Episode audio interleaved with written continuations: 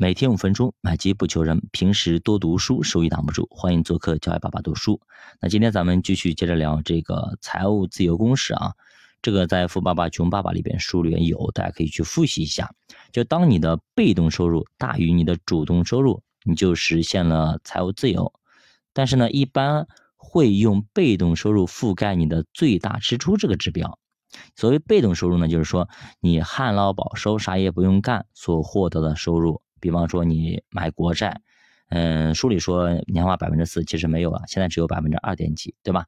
比方说你存银行存款，对吧？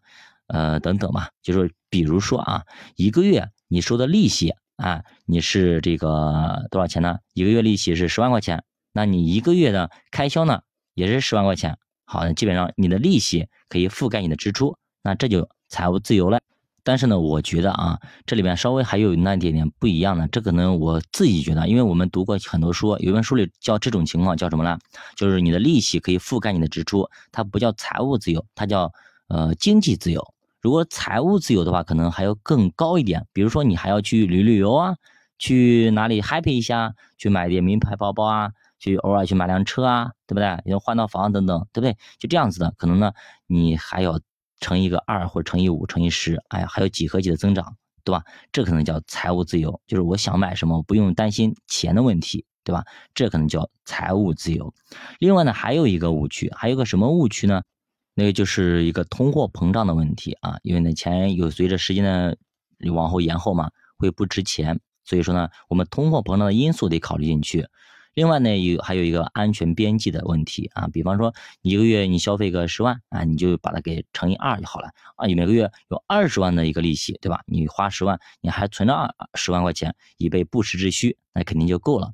如果会投资的话，那么可以大大缩小啊咱们这个金额。那比方说你一个月花十万，对吧？你赚二十万，那你。把十万花完之后，十万的话你放那里是十万，但是你如果是会投资，你每个月拿十万块钱让它有一个利息产生，对吧？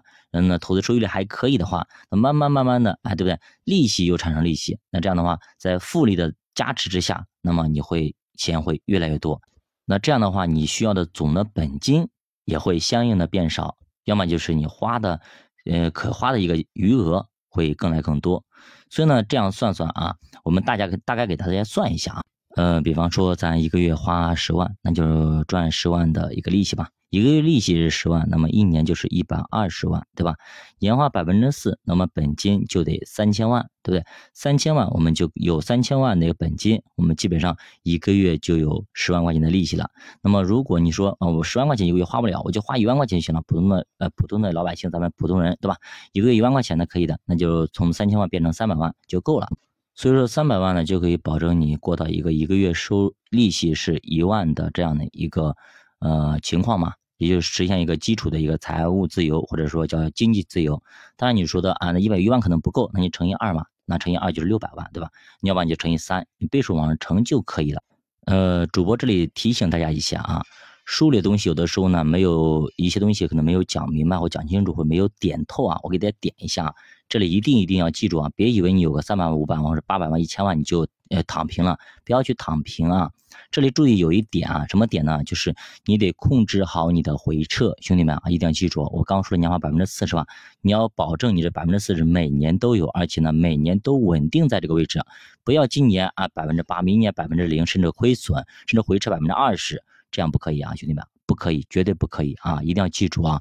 稳定啊，一定要稳定啊！这个钱绝对不能让让它有损失，一定记住啊，一定记住。所以你选择产品之上，一定要选择合适的产品。你说百分之四产品有吗？有很多，自己去找。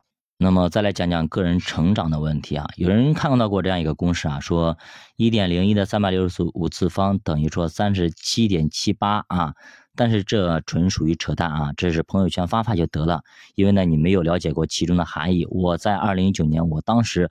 呃，去做复利的时候，我就专门做过这个东西计算啊，专门做过这计算。我不知道大家有没有还记得吗？我当时说这个复利真的是很多时候真的是一个扯。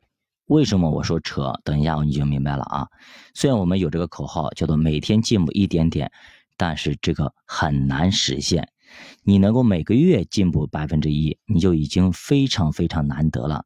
所以三百六十五次方相当于三百六十五个月。大概就是三十年时间，你比别人强大三十七点七八倍，这是十分有可能的。但是主播提醒你要有非常非常强的坚持和非常非常强的韧性，才能够坚持三十年如一日的去努力去拼搏啊！所以不要因为努力一年了没有实现超越就骂骂咧咧啊！大部分人都不太可能在一年的努力之后就有特别大的变化。一点零一的十二次方，也就是一点一二，你也只比别人强那么一丢丢而已，可能呢连肉眼都看不出来啊！而且呢，别人可能也在努力，所以你们的差距几乎是为零的。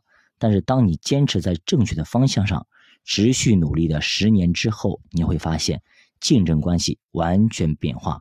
人和人的差距已经是天差地别，别人已经看不见你的后尾灯了。